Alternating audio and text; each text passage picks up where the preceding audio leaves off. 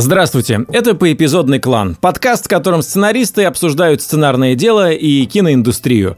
Мы надеемся, что и в этом сезоне сценарное дело будет означать сценарное дело, а не то, что нас всех посадили.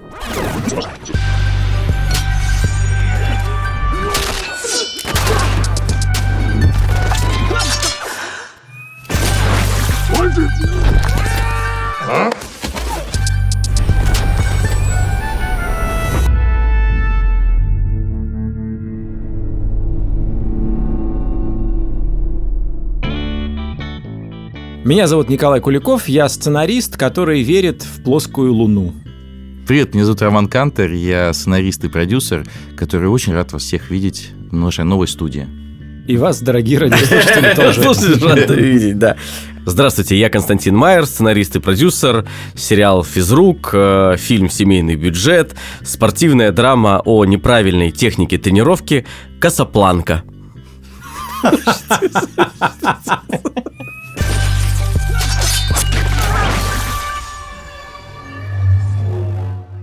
Этот сезон мы делаем вместе с совершенно потрясающим партнером Альфа-банком и его мобильным приложением. А, слушай, а как стать клиентом Альфа-банка? Константин, спасибо за вопрос. В описании этого выпуска есть ссылка на мобильное приложение Альфа-банка. Подожди, а дебетовую карту можно там оформить? Короче, поверьте, Альфа-банк классный банк, у него классное мобильное приложение, скачать его очень легко. Сейчас вы узнали, что мы действительно сценаристы, а не актеры.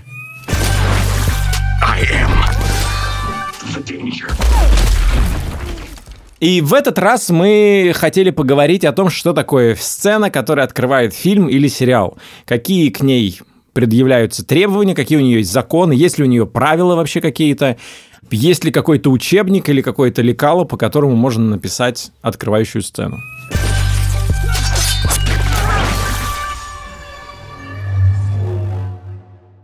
Я зашел на кинопоиск. Так. Открыл список 250 фильмов кинопоиска. Так. По идее, это все фильмы, которые мы хорошо знаем. Мы должны помнить, какие там открывающие сцены. И давайте я спрошу, помните ли вы открывающие сцены из первых 10 фильмов кинопоиска? Нет. Никако- никакого давления. Никакого давления. Вот, вот, просто никакого давления, ребят. Нет, скажите, какую помните. Хорошо, давай. Просто я уверен, что я тоже не помню. Давай. Итак, «Зеленая миля», открывающая сцена. Не, Не помню. помню. «Побег из Шоушенка», открывающая сцена. Что-то смутное. Я помню воду. Я помню, что идет вода, или это финал. Нет, вообще не помню. «Властелин колец. Возвращение короля». Так, мне кажется, Терпеть не могу этот фильм, поэтому даже не хочу. он российский очень. Тогда не спрашиваю тебя про «Властелин колец. Две крепости» и не спрашиваю про «Властелин колец. Братство кольца». На шестом месте Форест Гамп. О, это я помню, конечно. Конечно, он сидит на скамейке, Летит перышко. летит перышко, Опускается сидит, к его ногам. садится чернокожая женщина, которая ждет автобуса, и у него... Жизнь как коробка конфет. Жизнь как да. коробка конфет. Мама всегда говорила, что жизнь как коробка шоколадных конфет. Никогда не знаешь, что внутри. Но мне кажется, что мы помним эту открывающую сцену так хорошо, потому что ее столько раз пародировали. Но мне кажется, я прям запомнил ее, когда посмотрел фильм. Так, Она она настолько... Король Лев 94 года. Ой, это я помню хорошо. Открывающая Я как- сцена какая? Открывающая сцена такая, там вообще нет слов, там играет песня, я не помню, какая песня, но играет песня. А, а, да, и это, это фактически клип. То есть собираются животные, все разные животные саванны, я не знаю, они собираются вот этого утеса, и там старый шаман, э, обезьяна, значит, шаман, да, значит, разрывает какой-то момент. фрукт, проводит соком по лбу на новорожденного львенка Симбы, Старый и жрец. его, естественно, знаменитым жестом показывает всем, и там трубят э, слоны, а антилопы там что-то тоже делают, и, в общем, и все радуются. Старый жрец и как бы невинное дитя, да? Да, и, и- да, и он держит его, кстати, как Майкл Джексон держал своего ребенка, помните, на, на знаменитый кадр? Над когда- балконом, да, над, да, да. над балконом, Но чуть он не очень уронил любит его. так, но это... Ты думаешь, он отсылал к да, этому? Да, нет, он вообще- точно отсылал к этой Да, сцене. этот- эту сцену мы тоже помним, потому что ее очень много раз Да, например. Кэм, Modern Family тоже так делал, а, тоже вносил ребенка вот так, и там вот эта песня звучала «Ля-ля-ля, да-да-да». Она там как-то смешно поется. То есть, если ты сделал по-настоящему крутую открывающую сцену, ее будет пародировать в других фильмах. и- Я, я с похмелья друзьям так бутылку минералки выносил. Э, Выносил, они, они как бы внизу, внизу преклонялись мне, я стоял с ней в общаге. Хорошо. Иван Васильевич меняет профессию. Сейчас. Там какая-то погоня, да?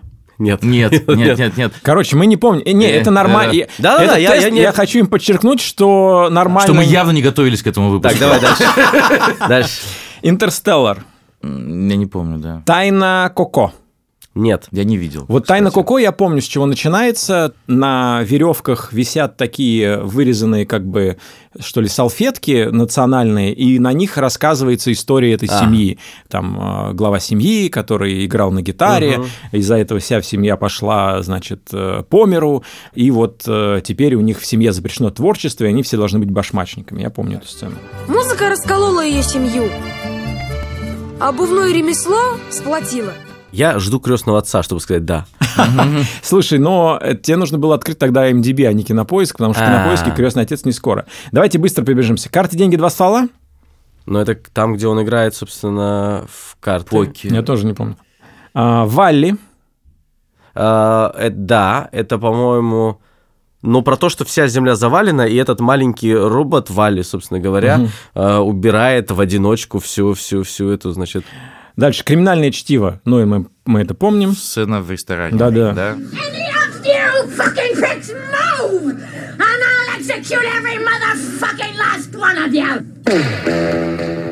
Так, «Матрица». Ну, это Да. мы помним, да? Клаус. Просто сказали.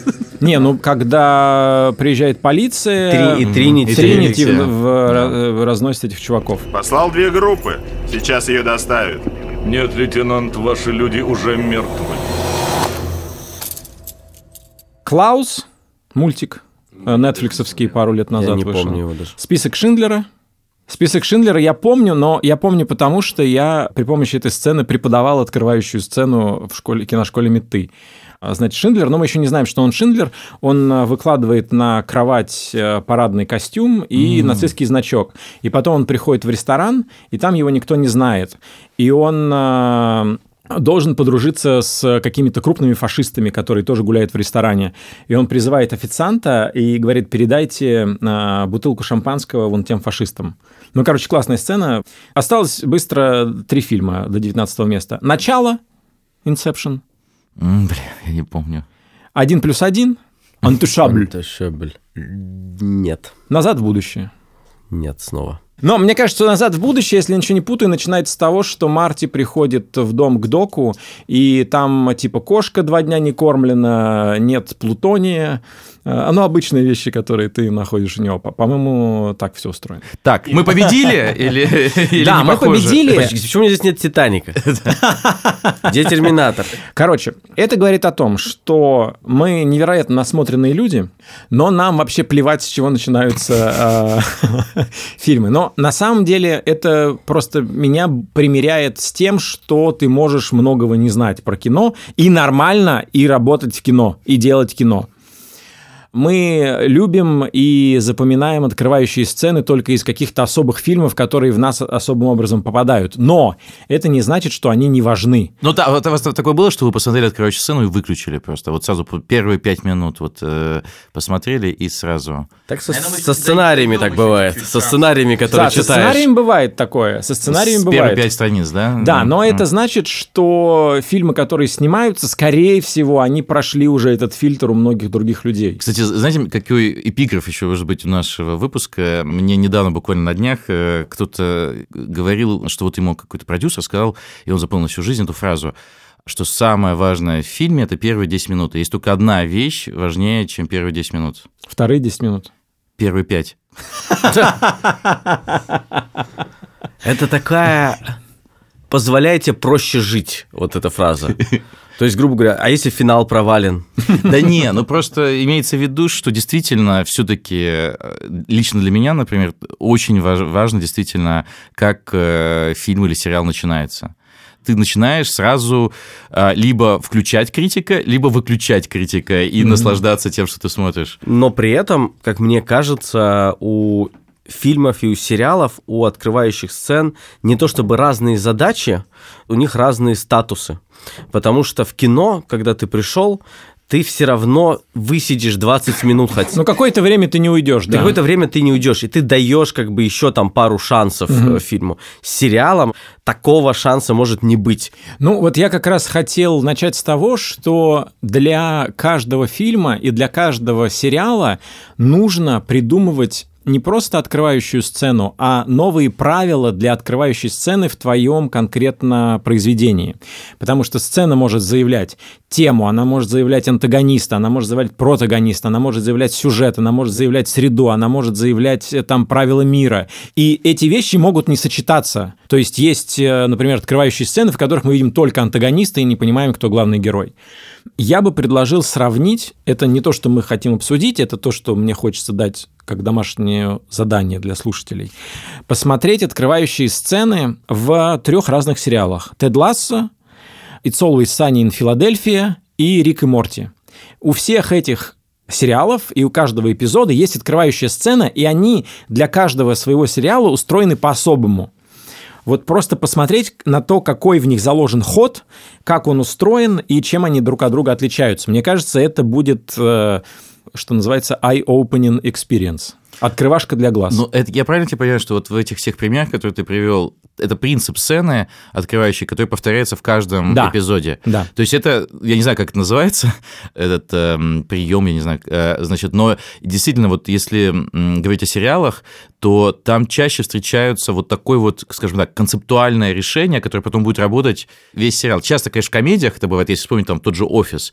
Если вспомнить угу. «Офис» всегда, каждая серия начиналась с какого-то маленького ну, тизер. эпизодика. Тизер, тизер. Не совсем, потому что тизер все таки мы называем то, что потом отыграется или повторится. Ну, допустим, я просто для себя как раз разделяю. Вот есть э, тизер такой, э, часто встречающийся в комедиях, когда просто это какой-то гэг или какой-то эпизод, но есть, э, вот, например, как в Breaking Bad, мы всегда вернемся э, так или иначе к этому тизеру. То есть э, ты просто не знаешь, в какой момент. Угу. В конце, в середине. Ну, это флеш-форвард. Флеш-форвард, да. Они сначала вот просто придумали этот, этот ход. И, и, и действительно, если так подумать, очень много сериалов, причем в разных жанрах, этим пользуются. И я, я хотел сказать, э, что, что я однажды тоже пытался это сделать, и вот в «Эпидемии», если вспомнить открывающую сцену, там какой-то человек в каких-то шкурах, значит, идет по склону заснеженному, он явно болен, и он падает в реку, и, значит, и титры появляются. Изначально была концепция, что это некая будет история, которую мы в каждом эпизоде в начале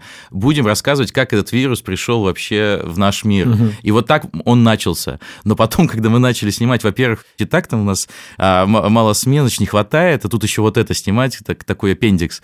А с другой стороны, поняли, что ты так уже инвестируешься в саму историю с героями, что не хочется отвлекаться еще на какую-то историю с еще какими-то героями, потому что а, концептуально это все звучало прикольно, это было даже написано, но на практике оказалось не нужно. Вот, и поэтому в итоге, так как пилот уже был снят и, и заявлен, эта сцена просто осталась как есть, вот угу. такая, без какого-то продолжения и объяснения. И даже сейчас я как-то с этим свыкся, и мне даже начало это нравиться, что она просто, угу. при том, что изначально там даже мы писали 3000 лет до нашей, ну не знаю, ну там угу. что-то какой-то был Саяны там, и, а потом угу. мы даже от этого избавились, что это было максимально абстрактно и считывалось как а, немножко сон героини, потому что он потом просыпается главная героиня. Мы как бы думаем, что, возможно, это ей просто приснилось. Mm. Вот. Но это, кстати, еще говорит о том, mm. что мы очень часто оцениваем какие-то открывающие сцены уже постфактум, когда мы видим фильм. Понятно, что в сценарии сцена могла быть не такой, задача изначально могла быть другой, и все могло измениться. Поэтому один из выводов, к которому я надеялся, мы сегодня придем, это то, что открывающую сцену хорошо писать в конце, фильма, потому что очень часто бывает такой эффект, что ты придумываешь, как фильм начнется, и носишься с этой идеей угу. вообще, а потом проходит э, два, два года, ты становишься сильно старше этой сцены и сильно старше самого себя, который ее придумал, но за счет того, что ты к ней прикипел, ты ее там оставляешь. Но в идеале было бы переосмыслить ее и написать совершенно новую. Я просто пытаюсь вспомнить ну, примеры, которые были у нас, а по-моему, в физруке мы как раз хотели всегда начинать с какого-то тоже тизера комедийного, который из его жизни показывает, и там было бы объяснение, а что у него вообще с женщинами, почему до как бы героини, которая пытается добиться учительницы, кто у него, что у него было. И даже в пилоте была женщина, с которой, от которой тоже от него ушла, вот, но все это вообще оказалось, ну, супер не, супер неважным. Почему? Потому что именно хотелось сразу двигаться в историю? Или, да, или потому что нам интересно, как он справляется с главным вызовом. Нам угу. неинтересно как бы просто увидеть, э, ну вот так человек живет. Короче, моя первая интенция была начать с того, чтобы проклясть флеш-форварды и описать, почему вообще авторы очень часто хотят использовать обязательно флеш-форвард в начале сценария. А потом я кликал фильмы, которые мне нравятся на Netflix, и обнаружил, что «Хэнговер», например, который мне очень нравится, тоже начинается с флеш-форварда. И я подумал, а, ну, некоторым можно флеш-форвард, давайте я здесь не буду проклинать. Но смотрите, что происходит с флеш-форвардом. А, флэшфорвард — это сцена, которую автор берет откуда-то дальше из фильма и переносит ее в начало. И очень часто после этого следующая сцена довольно постная. Потому что если у тебя первая сцена офигенная, зачем тебе ставить перед ней более жирную сцену из э, второй части фильма? Ну, и да, надо заметить, что чаще всего то, что ты описываешь, происходит как раз по причине того, что первая сцена получилась постная, угу. и надо это как-то лечить, и это одно из лекарств. Ну, э, если есть лекарство, значит, есть болезнь.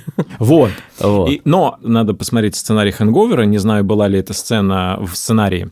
То есть она на самом деле не криминальная. Почему? Когда флеш-формат я считаю криминалом. Когда автор берет сцену из какого-то др- сильно драматичного момента, с каким-то мощным аттракционом, где уже высокие ставки, и переносит ее в начало, и он тем самым палит аттракционы или переживания, которые будут дальше.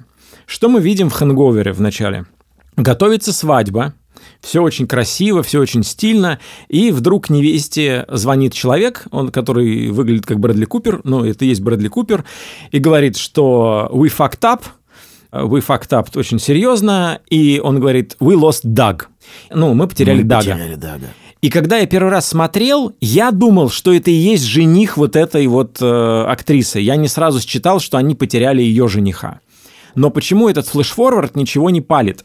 Потому что на самом деле он показывает основное тематическое противостояние этого фильма все очень красиво, торжественно, все наполнено любовью и так далее, но потом вторгается какая-то случайность, и мы видим Брэдли Купера, очень красивого мужчину, у которого разбито лицо, кровь, он весь помят, и мы понимаем, что вот ну, на этом теперь будет э, держаться весь фильм. Очень высокая ставка — это свадьба, где все красиво, и просто какой-то жуткий расколбас. Но тут круто то, что они тебе не показали само приключение. Да. Они тебе показали просто именно, что последствия, и угу. ничего, по сути, не сдали. Ну, то есть они не сдали ни один аттракцион, ни, ни одну действительно яркую вещь, которую ты увидишь. Они ничего тебе, по сути, не заспойлерили. Там.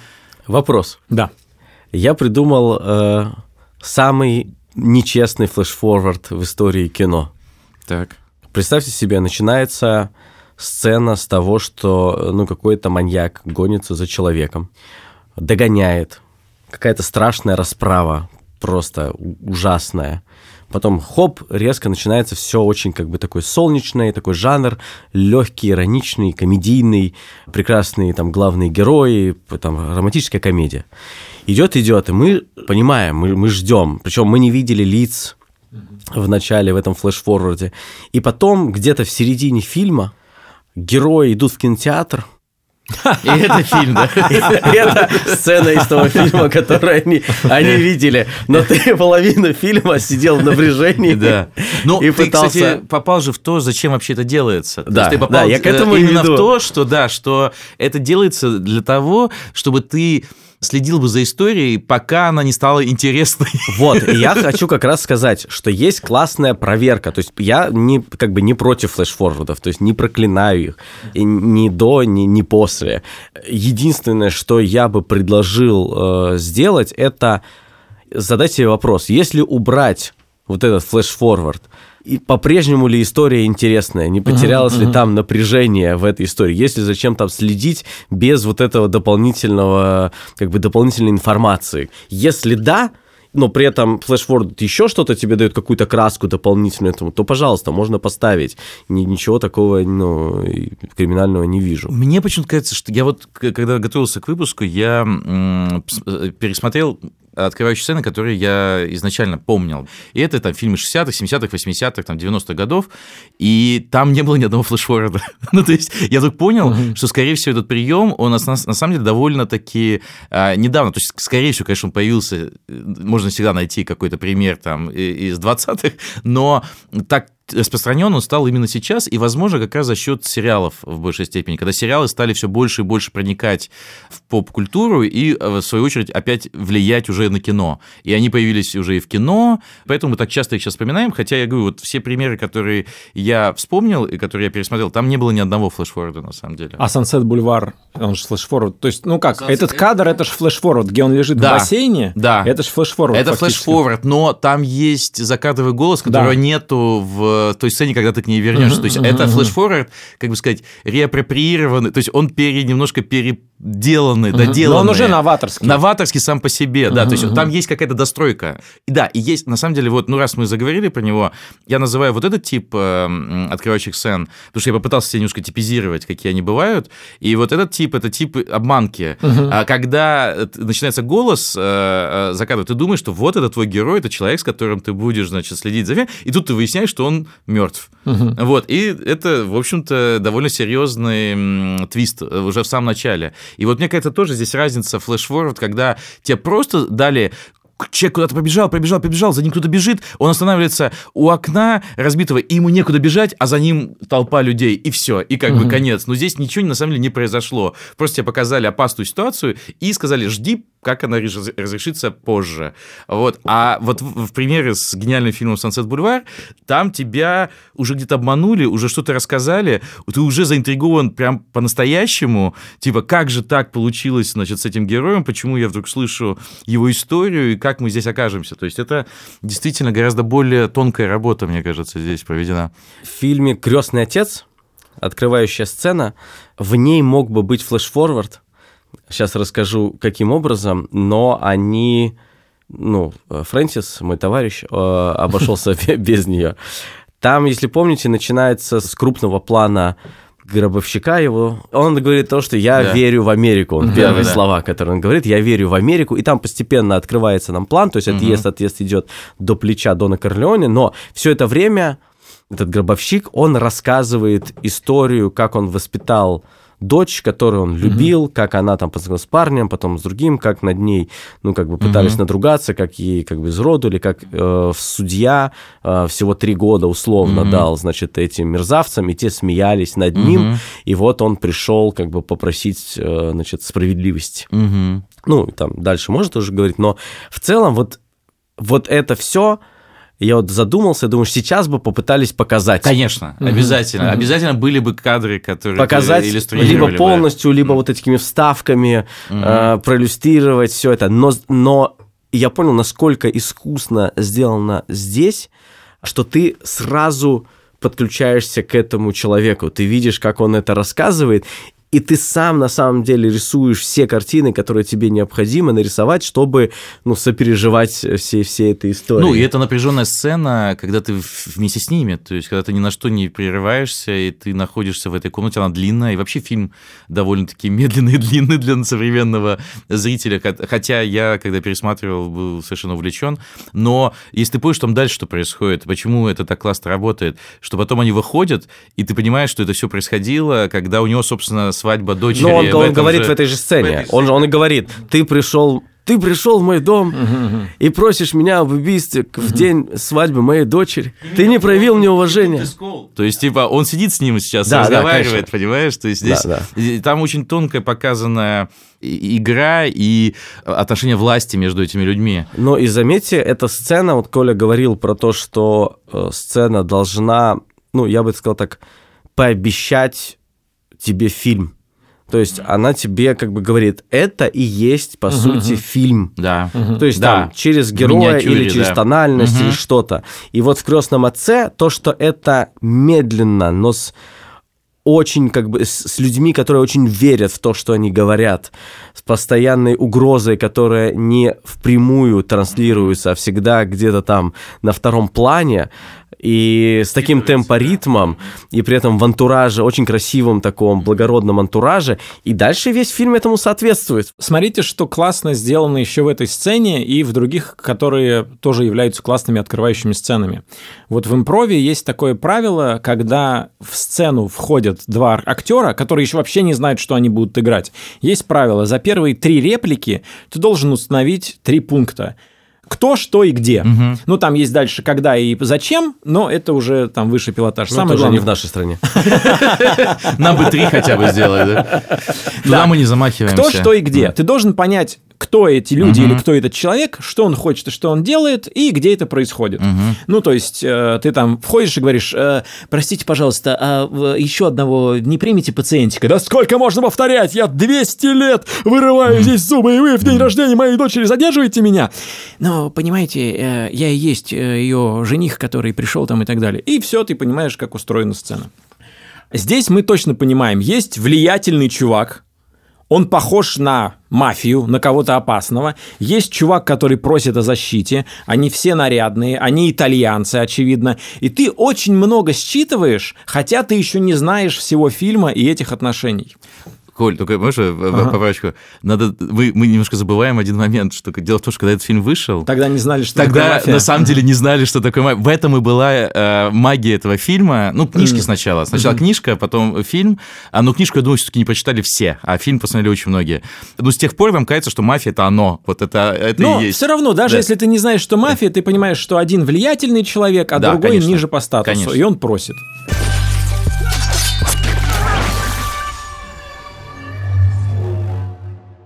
Хочу в качестве примера привести еще очень две классные короткие сцены. Одна из фильма «Тор Рагнарёк». Долго рассказывать. В общем, я в некотором роде герой. Бывал на Земле неоднократно. Сражался с роботами, пару раз спас эту планету. Потом искал по всему космосу магические цветастые камни бесконечности. Но тщетно. И в скитаниях вышел я на след алчущих всеобщей погибели. Он-то и привел меня к тебе. В эту клетку. Рад знакомству. Даже если ты не знаешь вселенную Марвел, кто такой Тор, ты тут же понимаешь, вот есть Тор, и он очень быстро тебе рассказывает, слушай, ну я был героем, спас Землю от, там, от нашествия разных ублюдков, ну вот я как бы бог, э, такое дело. И кажется, что он рассказывает это, сидя в клетке скелету, который уже как бы умер, у него челюсть отваливается. И потом мы видим антагониста, какой-то демон, да, с рогами такой. И очень быстро становится понятно, что Тора поймали в плен, этот э, демон хочет захватить Асгард, э, собственно, родину э, Тора, и Тор ему собирается это не дать. Хотя он при этом связанный да. и острит. Все, весь фильм тебе пообещали. Это Зайрон Тон, мне кажется, да, здесь этого э, Тон, размах, масштаб. После этого он э, притягивает свой молот и начинает разносить всех этих демонов. Но вот это начало, оно довольно... То есть в нем, как в капле воды, отразился весь фильм. И вторая, еще более короткая открывающая сцена из фильма Crazy Stupid Love, который я всем рекомендую посмотреть, если вы еще не. Вечер, дорогой ресторан, камера скользит по ногам посетителей, и видно, что кто-то флиртует с кем-то. На э, женщинах очень э, элегантные какие-то наряды и обувь, на мужчинах тоже. И вдруг мы останавливаемся у одного стола, где женщина нарядно одета, а у мужчины абсолютно лоховские какие-то кроссовки и чиносы. Мы поднимаемся наверх и видим Джулиану Мур и Стива Кэрролла они смотрят на меню, и Стив Кэрролл такой, ну, немножко вафел. Он говорит, так, ну что, что, что, что, что же мы хотим, что же мы хотим? Давай вместе скажем. И они хором говорят. Он говорит мороженое, а она говорит развод.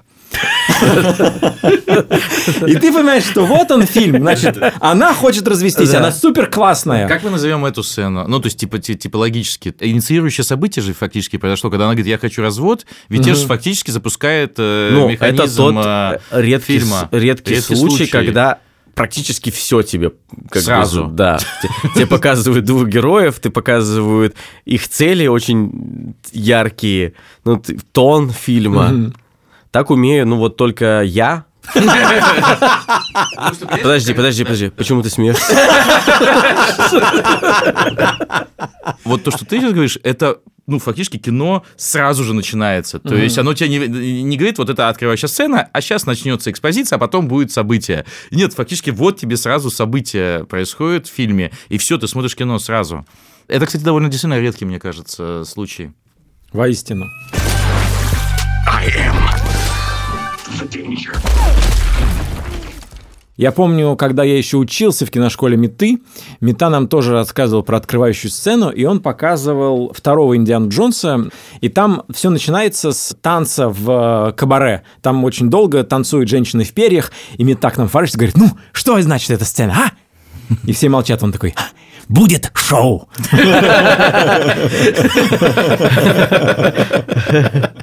Но про первую сцену хорошо бы задать вопрос еще, какое развлечение, какой аттракцион дает эта сцена. Когда в ней есть аттракцион, это всегда круто. И при этом аттракционом мы считаем же не обязательно взрывы, экшен, да. какой-то mm. экшен и так далее. Вот Карсон Ривз рекомендует э, для того, чтобы открывающая сцена получилась, всегда иметь в ней какой-то драматический вопрос. Драматический вопрос звучит так. Вот герой что-то хочет, получит он или нет. То есть если с самого начала условно у тебя висит альпинист на скале, и он пытается дотянуться до края скалы, все, драматический вопрос задан, выживет он или нет, ставки высокие, мы как-то втягиваемся, мы какой-то угу. кредит сразу доверия этому фильму угу. даем. И я уверен, что не обязательно задавать драматический вопрос в открывающей сцене. Не обязательно. Но у нас одна такая сцена получилась. Это открывающая сцена в фильме «Огонь» где группа пожарных бежит через горящий лес. И задается драматический вопрос, они выберутся оттуда или не выберутся. Ну, и мне кажется, эта сцена очень мощно втягивает.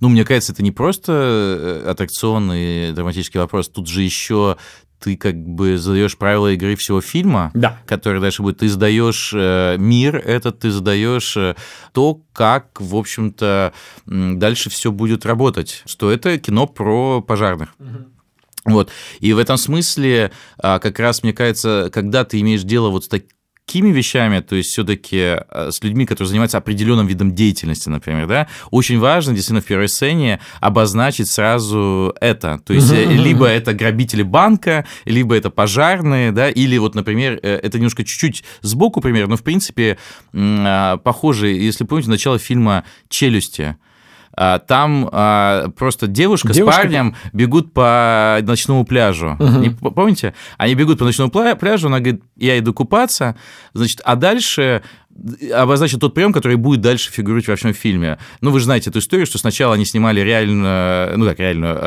э, макет акулы, угу. но он выглядел так искусственно, что это было нелепо. Угу. И поэтому было решение, которое, по-моему, э, Спилберг пришло от монтажера его, и она предложила, а давай просто я буду point of view акулы, то есть мы никогда ее толком не увидим, за исключением пары кадров. Там но мы... другая байка. Угу. Что, но... что они утопили Да, ее. пришлось выкручиваться, пока делали новую, новую версию. Ну, может быть, там какая-то комбинация, значит, что на него похоже, потом она утонула. Вот, но, но смысл в том, что... А, я думаю, да, если, если да. реально так и было, mm. то я представляю, как это, как это происходило. Он понял э, на съемках, mm-hmm, что, что, что это просто, ну это кукла, вообще ужасная. Ты такой приходишь к продюсеру и говоришь, слушайте, надо заменить, переделать, мы там подождать две недельки еще. Говорит, не, говорит, не, не, слушай, нет денег, ну как бы, ну как-то обработай, там, не знаю, свет поставь как-то особенно. Вот, слушай, ты Спилберг, ты Спилберг, мы тебе, разберись, да? Да, разберись. Он такой, ну ладно, Раз через час приходит, утонула акула, ну, утонула. Да, она утонула, сказал. Но мы знаем, как решить. Да, она утонула, надо сделать новую, но мы выкрутились, чтобы не останавливаться. Да, кстати говоря, скорее всего, так и было. Знаешь почему? Потому что я смотрел фильм о фильме про парк юрского периода, ага. и там они показывают, как они долго а, делали совершенно другую технологию, чем то, что они в итоге используют. То есть они сначала реально строили, ну, как вот эти э, модели, двигающиеся, как в Диснейленде, ага. а, вот этих динозавров. То есть вот прямо и потратили на это кучу времени и денег, и усилий, лучших людей собрали, и потом поняли, что они не могут бегать. Реально, вот через полгода после которого, что они могут стоять, но они не могут бегать. Они говорят, а, они не могут бегать. И там так смешно, говорит, мы лучшие ученые, почему не подумали об этом раньше? Вот, но в итоге в фильме есть три кадра там или четыре, а, кстати, довольно известные. То есть, естественно, после этого было вот это судьбоносное решение рисовать все, да, то есть, типа, все, все, все начали рисовать, все такое, и нашли лучших там людей, которые в итоге изменили всю киноиндустрию, появились спецэффекты компьютерные и так далее. У Спилберга это не первый раз вот так. то есть, вообще не сразу сработался бы он в российской киноиндустрии, мне кажется. Вот э, не нашли бы они общий язык с продюсерами. А, а такой просто ну, утопил, а, придумал, как выкрутиться, пока да. сделают новую, приносит новую, она еще хуже. Да. Не, они просто, я, я знаю, я прям встречаешь там на, э, на меди каких людей, они говорят, не, ну Спилберг профнепригодный просто. Ну просто. Просто? Ну просто что, ну как бы, ну... Нереально с ним, конечно, работать. Сложный, тугой персонаж очень. Так вот, дальше эта девушка идет плавать и зовет, эй, иди со мной, иди со мной, парень раздевается, и он падает, ну, теряет равновесие, видимо, они пьяные, хотя темно, но видно, что пьяные, он падает на пляж, а дальше она уплывает, и тут мы видим uh point of view акулы, она приближается, и потом девушка вот начинает так разматывать, мы никогда не видим акулу, но мы видим, как ее тело, значит, это все. Она истошно кричит, но парень Покажи как. не слышит. Но смешно было то, что вот это эффектное и страшное начало, потому что именно mm-hmm. днем бы это не было так страшно. Mm-hmm. Страшно, потому что еще ночью, и нет рядом никого. Но понятно, что продается сразу весь принцип фильма, который mm-hmm. дальше тебе будет работать. Но а, забавно, что потом, когда последний кадр, э, мы опять видим этого парня, который лежит и спит на пляже. И ты думаешь, как он мог ночью, где нет никаких других шумов, не услышать орущую подругу. Но как бы ты не думаешь про это, потому что только что ты увидел очень крутой аттракцион. Вот. Вообще не, просто непригодно. Я вот сейчас э, еще раз. Слушай, но смотрите, вот про сцену в челюстях. Иногда открывающая сцена может работать, если там просто есть какое-то напряжение напряжение или саспенс, угу. когда мы точно понимаем, что над кем-то висит какая-то опасность. То есть, если девушка купаться ночью, ночью лезет да, купаться, да, да. и там еще такая звучит музыка, угу. и мы видим чье-то POV, да. который смотрит на нее. Снизу, да еще нет конфликта. Вообще ничего нет, по сути. Да, у нее нет цели какой-то. Кто это? Да, да, мы не знаем, кто она такая, но поскольку есть очень простые, прям животные какие-то коды в этой сцене, типа жуткая музыка, ночь, беззащитная девушка в воде, на нее кто-то смотрит снизу, возникает напряжение. И очень часто ну, там, например, э, гангстерские фильмы или какие-то триллеры э, начинаются именно с того, что собираются мужчины, и это очень опасные мужчины, mm-hmm. неприятные мужчины, и мы понимаем, что сейчас случится какое-то страшное mm-hmm. дерьмо. А вот, например, там открывающая сцена Фарго, э, люди сидят в кафе, подсаживается человек, они начинают разговор, и мы понимаем, что сейчас идет речь о похищении, mm-hmm. значит, женщины вот этого человека, mm-hmm. его жены. Особо какие там конфликты есть? Ну, особо нету. Хотел сказать, задать вопрос. Mm. hmm Мы просто говорим о том, что, что должно быть в, mm-hmm. в открывающей сцене, и количество вещей, которые там mm-hmm. должно быть, какое-то, ну, огромное. Вариантов, на самом деле, очень вот, много. я да, хотел да. как раз про, про это поговорить. Mm. То есть, без чего открывающая сцена вообще невозможно. То есть, я для себя, ну, понятно, мы сейчас аттракцион, то, что это захватывающее выносим за скобки, это понятно. Но я для себя выделил про кого и жанр и тональность. Mm-hmm. Mm-hmm. Мне кажется, что если эти две вещи есть, mm-hmm. это уже, как бы, можно сказать, у тебя, ну, есть открывающая сцена. Про кого? Ну, в смысле, кто герой? Кто ну, герой, да, да, да. да. Хороший ты поднял вопрос. Я хотел, точнее, у меня два сообщения. Во-первых, например, открывающая сцена фильма Pineapple Express вообще не про наших героев. Это черно-белая съемка, это выглядит как будто черно-белый фильм. Там э, военные приезжают в пустыню, спускаются в секретную катакомбу, и там происходит эксперимент. Впервые американскому какому-то солдату дали покурить марихуаны. И там дальше, как он себя ведет, как на него реагируют эти военные, и все, типа, все, закройте это. И там главный воен, военный говорит, закройте, чтобы никогда это не было. Это ужас, что такое марихуана. Потому что люди перестают подчиняться приказам, э, authority, ну, как как бы начальству. И дальше уже мы видим Сета Рогина, который едет на машине под песню «Электрик Авеню». Но все равно это задает, во-первых, жанр. Это будет комедия. Комедия про Да. траву, Да. в которой всегда есть вот такие элементы. Ну, Да, жанр про тех, и про тех, тему. про тех, Да, кто курит траву. Да, да, да, То есть да, даже да. не то, что героев нет, поэтому Да. говорю про кого. Все да, равно. да. И про то, как они не вписываются в ожидания американского общества. Да, что, ну да. это вот тип... И э, российского, я, по- я вот я согласен. Нет, ну тут... э, Это, кстати, тоже достаточно редкий тип, э, очень такой как кастомный, когда тизер продает тебе тему. Например, фильм «Великая красота». В первой сцене мы видим азиатских туристов, которые приезжают в Рим, встают там, поднимаются на какой-то холм, чтобы сфотографировать э, Рим, и, как я считываю, один из туристов умирает от красоты. Он просто падает и умирает здесь. И, Ну, я считываю, что мы говорим, это настолько прекрасный город, что вот неподготовленный, нездешний человек просто умирает от этой красоты. Но и в этом есть какая-то ироничность, которая есть в этом фильме.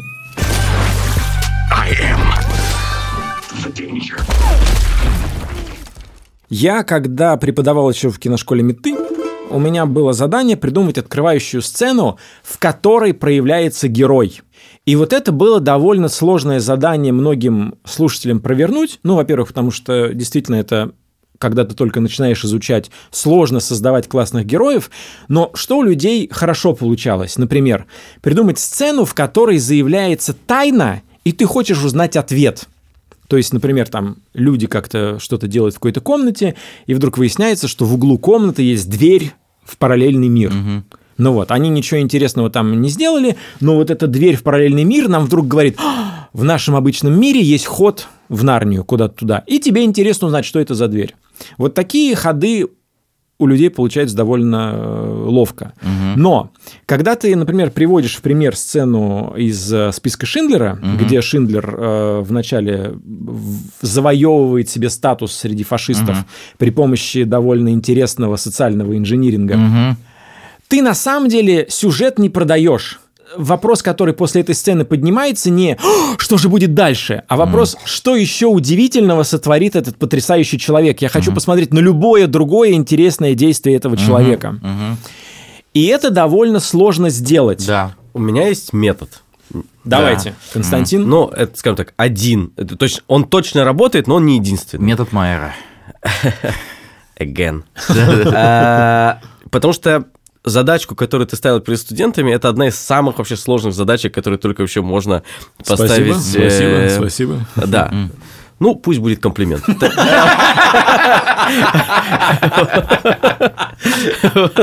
Потому что тебе действительно нужно придумать ключ к пониманию героя, его метода и развлечь как бы зрителя сходу.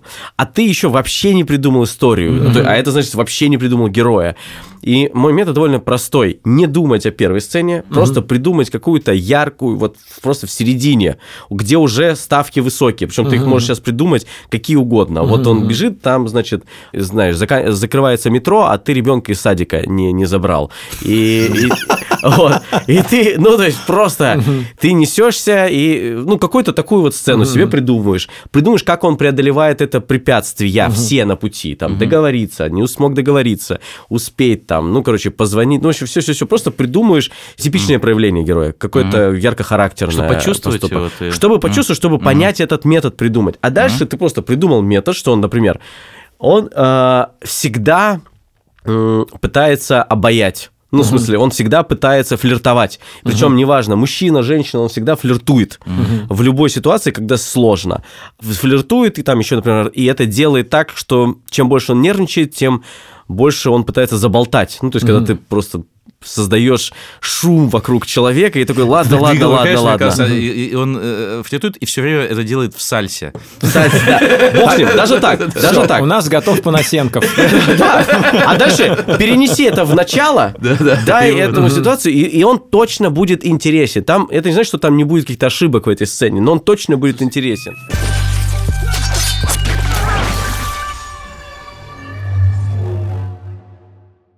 Партнер нашего подкаста в этом сезоне – Альфа-банк и его мобильное приложение. Мы в каждом выпуске собираемся разбирать какую-то сцену из э, фильма, в котором важную роль играют деньги и что-то с этим связано. И мы будем делать это под вывеской Альфа-банка и его мобильного приложения, и называется это «Деньги в кино!» Помните ли вы э, фильм «Идентификация Борна»? Там в самом начале Борна, точнее, не, еще не Борна, мы еще не знаем кого, тело какого-то чувака выловили какие-то... Тело Мэтта Деймона. Да, э, тело солиста, который исполнял песню «Scotty doesn't know, Scotty doesn't know». Тело друга Бен Аффлека. Короче, вылавливает тело этого чувака, и врач этого судна, он оперирует э, Мэтта Деймона, и достает у него из-под кожи небольшой такой маленькую штучку. Цилиндрик такой, такой. Цилиндрик да. такой, да. И этот цилиндрик из него идет лазерный луч. Если посветить этим лазерным лучом на стену, на нем видно номер счета и написано там какой-то Zeitgeist банк угу. Цюрих.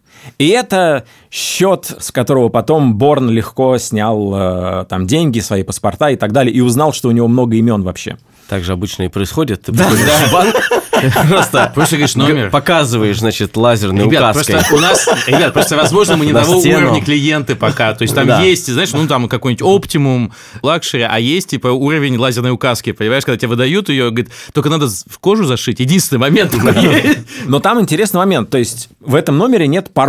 Потому что как потом выглядит? Борн приходит в этот банк, он немножко такой стесняется, он в такой простой одежде с каким-то мешком. Его встречает супер подтянутый такой банкир и говорит... Как всегда. Здравствуйте, месье Борн, э, прошу вас, проходите. И дальше ему открывают все ячейки, Всякие. там оружие. Но он номер показывает или что? Или они это пропускают? Слушай, вот я сейчас, кстати, не помню, показывает он номер или нет. По-моему, его просто сразу узнали. Что если вообще не надо было ничего делать? Надо просто увидеть на стене.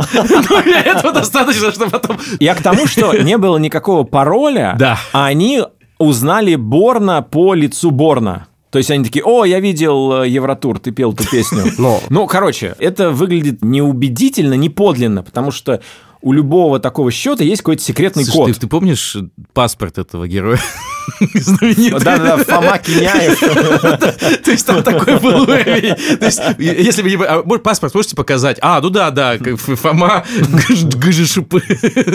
Ну, короче, я хотел рассказать, как дело обстоит в реальном банке, не вот в этом Zeitgast-банке в Сюрихе. Короче, есть секретный код, и это код для входа в приложение Альфа-банка.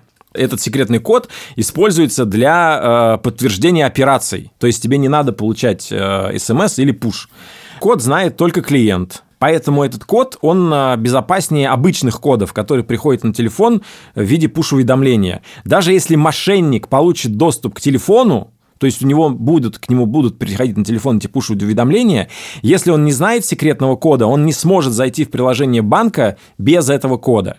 Кражи этого секретного кода тоже не нужно бояться, потому что код привязан к устройству, поэтому нельзя получить доступ к деньгам без телефона, даже зная секретный код.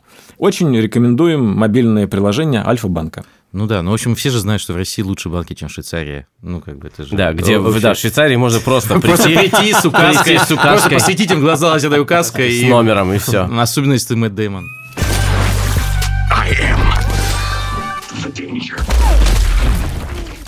Еще один тип э, открывающих сцен, я их называю открывающая сцена короткометражка. О! то есть, когда это довольно-таки массивный сторителлинг, то есть там происходит прям, не, по сути, не сцена, а фактически мини-кино. То есть uh сначала середины концом, э, с какими-то прям большими поворотами событий, не с одним поворотом, но а с несколькими там и так далее. И я вот хотел привести два примера. Фильм, э, который мне лично очень нравится, «Нефть», который по-русски звучит «Нефть», и «The Will Blood», по-английски. Там нет слов, это довольно длинная сцена, а, больше пяти минут, по-моему, где герой в скважине добывает золото, да, то есть он с киркой, ты видишь, как ему тяжело, что все это по-настоящему, что здесь один, ты видишь, как это все устроено, висят эти веревки, там как-то все. И в итоге он находит золото. Казалось бы, финал, да, ну то есть вот, вот человек нашел золото, вот нормально открывающая сцена. Нет, это только начало. Он, значит, дошел золото, посмотрел, действительно золото, полез вверх, кажется, все, все, сейчас будет хорошо. Он дополз почти до верха и упал обратно туда, и явно сломал ногу. И теперь этот герой лежит у тебя а, на дне э, этой глубокой скважины со сломанной ногой и золотом. Тоже кажется, вот финал. Нет, это не финал. Дальше этот герой каким-то образом у него получается выбраться со сломанной ногой и с куском этого золота с помощью этих как-то веревок, каким-то образом он выползает, значит, из этого всего. Ты в этот момент уже просто, ну, во-первых, я сразу, как всегда в таких сценах, понимаю, я бы умер уже задолго до этого, ну, то есть я бы просто остался лежать бы в конце, ну, все, конец, как бы, вот. А, значит, он выползает, выполз, и тоже кажется, все, Финал, да, все, все нормально, с героем все нормально. Финал, все, он спасся, он золотом выполз и так далее. Камера начинает панорамировать, и ты видишь бескрайнюю простору, где никого нет. Угу. А он со сломанной ногой лежит, то есть перед ним еще большее испытание. Угу. И вот тут они делают кат, и угу. дальше он уже лежит в салоне в каком-то, где, в конторе, где, а, значит, обменивает это золото на деньги. Угу. Вот, и ты понимаешь, что он, после того, как ты видел, как он выбрался из этой ну, что скважины... Это он справится. Да, потому что угу. с другим бы героем это бы не сработало. То есть, если бы просто там человек сломал ногу, и просто бы лежал, и ты бы показал, а потом кат, и он там, угу. это бы не работало. А почему? То есть, да. а как понять, что вот открывающая сцена закончилась? Почему нельзя считать э, открывающей сценой? Это тот момент, когда он нашел наконец-то mm. золото и полез. Все, вот он, грубо говоря, мы показали, как тяжело, показали, что он сильный мужик, показали, что он могло бы золото так и быть. Так, да, могло и, бы так и быть. То есть, но как... это не было бы так интересно, как и так. Нет, и нет, в смысле то, что. А следующее это уже да. другая сцена. Это сцена про то, как он долбанулся вниз mm. и как он выбирается э, mm. наверх. Это вообще другая сцена. Ну потому что я тебе сказал, я это назвал именно короткометражкой. То есть, ну, это целая большая история. Потому что что основная история, она связана не с этим. Здесь мы просто заявляем характер. Угу. Это один из случаев упорства и такого мрачного героизма этого чувака, да. который потом у нас проявится в большом количестве фи... других ситуаций. Да, да, во всем фильме. Ну вот. Он ведь мог сказать еще какую-то фразочку эффектную такую, типа. Но ну... ничего, ни одного слова не было. Да, да, я просто скорее да. вот где для себя. Э, я, я сначала подумал, так, на монтаже. Может быть, единство места, времени и действия определяет открывающую сцену. Ну, в каком-то смысле, да. У Тарантино часто это одна точка. Ну, мне кажется, всегда это одна да, точка. одна точка, а, В Джанго это одна точка, да. в Inglourious Basterds... Вот это второй пример, который я как раз хотел привести. Угу. Если, можно так, да. если ты можешь после этого, например, поставить э, название... Ну, название фильма? Название фильма, не обязательно, что он там стоит. А так, кстати, по-моему, там и есть так. Там так и есть, кстати, так, да, по-моему. То, да, то да. это так это даже какая-то внутренняя вещь, да. но реально да. помогает определить. Ну вот про Inglourious Basterds, вот там же еще даже в большей степени, если вот первый пример был э, сцена без слов на абсолютном действии, то эта сцена очень с большим количеством слов и, ну, и с большим количеством действий, и саспенсом, про который ты говорил. То есть, мне кажется, она объединяет в себе вообще кучу разных приемов и сцен, которые мы видели в других открывающих сценах. То есть, есть э, действительно сумасшедший саспенс, есть обманка, потому что ты начинаешь вначале... Ну, я помню, когда смотрел, я поверил этому французскому крестьянину, что он один в этом доме. Я не знаю, я был. Но герой Кристофера Фальца есть герой, uh которую... И, кстати говоря, как ты, ты приводил пример, Коля, что не обязательно с протагониста начинать, uh а в этом фильме же, по-моему, если ошибаюсь, то нету как, как бы одного протагониста, там их много, там, там э, коллективные как ну, будто там бы скорее, герои. Ну, там, Брэд да, Питт наверное, или да, что-то, но он же не, не главный герой, наверное, да, все-таки. подвиг, мне кажется, в конце как раз у Шушанны больше. Да. А... То есть там как будто коллективный протагонист, но uh есть антагонист. И в этом глубокий да. философский смысл. Да, да, да, да. Какой у нас у всех, у нас у всех Враг фашист? Да, враг, а, и он один, и у него лицо конкретное, а мы все коллективные протагонисты, да. Да, вот, и, и, но и, и там же есть в этом же сцене и проявление уникальности героя, потому mm-hmm. что он уникален в этом, да, да, как да, бы, он уникален в своей прозорливости и в своей тактичности, и юморе, mm-hmm. и в, вот это все. Он не, не, такого фашиста ты еще не видел. Ну да, учтивый э, монстр. Да, учтивый монстр, да, то есть он, он более как бы ласков, чем Шиндлер, понимаешь, в этой открывающей сцене. Вот, поэтому, а, ну и есть, безусловно, этот гениальный просто поэзия диалога угу. Тарантино. То есть э, э, это, я, я когда вспоминал все вот эти разные типы, я вспомнил эту сцену и подумал, что в ней действительно как будто бы больше вообще всего тебе угу. дается. Возможно, вот сцена, которую мы вспоминали как-то раньше с Джанго, она тоже по этому принципу работает, и в ней тоже очень много всего в итоге получается. I am the danger. Я пытаюсь вспомнить хоть одну открывающую сцену из советских фильмов. Это mm. претензия не к советским Да, фильмам, это а к претензия к тебе. себе. Мгм. Вот. Какую-то вот прям супер яркую, я пытаюсь мушкетеры вспомнить. Хорошо, я помню один советский фильм, потому что действительно очень его много раз смотрел и люблю фильм. А, И там действительно, мне кажется, очень классная открывающая сцена. Фильм «Начало». Это еще один э, как раз прикольный, потому что это еще новый тип, который мы не обсуждали э, особо.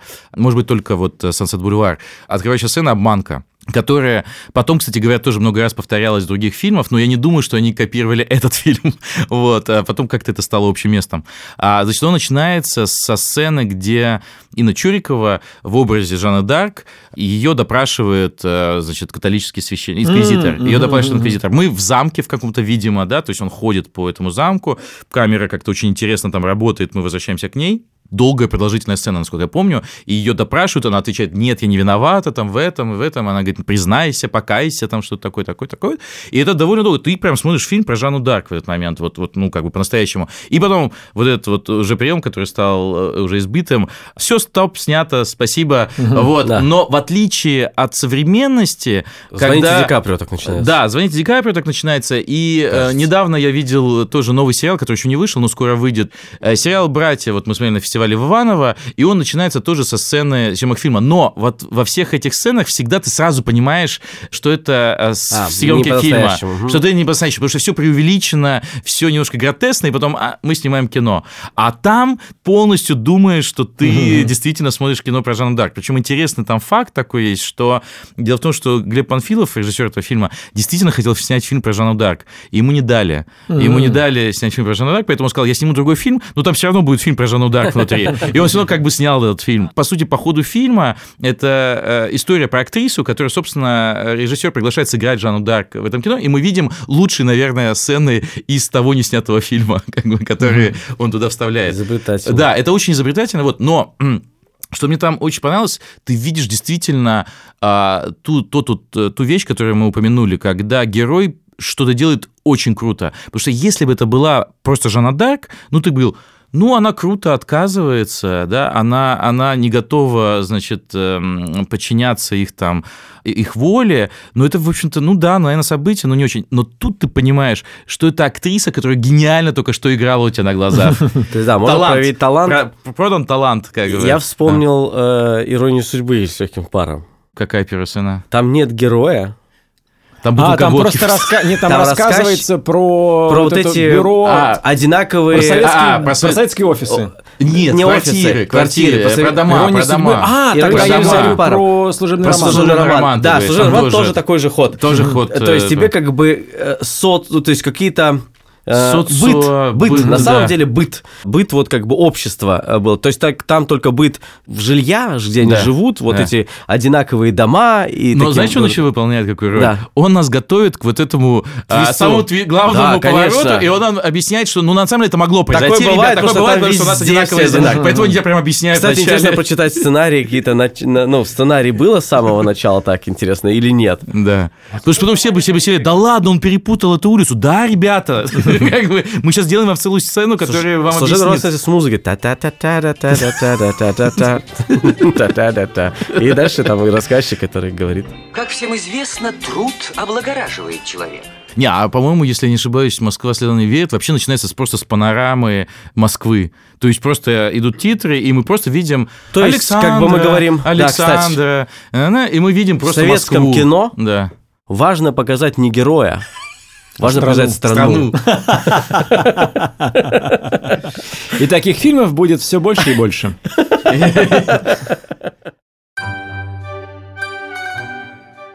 Это был поэпизодный клан. Еще один подкаст в студии «Либо-либо», в котором ведущие доказывают. А вот не обязательно начинать свой подкаст прям совсем круто-круто. Над подкастом работали редактор Андрей Борзенко и Ильдар Валиулин, звукорежиссер Павел Цуриков, продюсеры Кирилл Сычев и Анна Истомина, композитор Кира Вайнштейн, дизайнер обложки подкаста Петр Сутупов, дизайнер обложек выпусков Нина Итова. Чао, пока. Пока. Всем пока.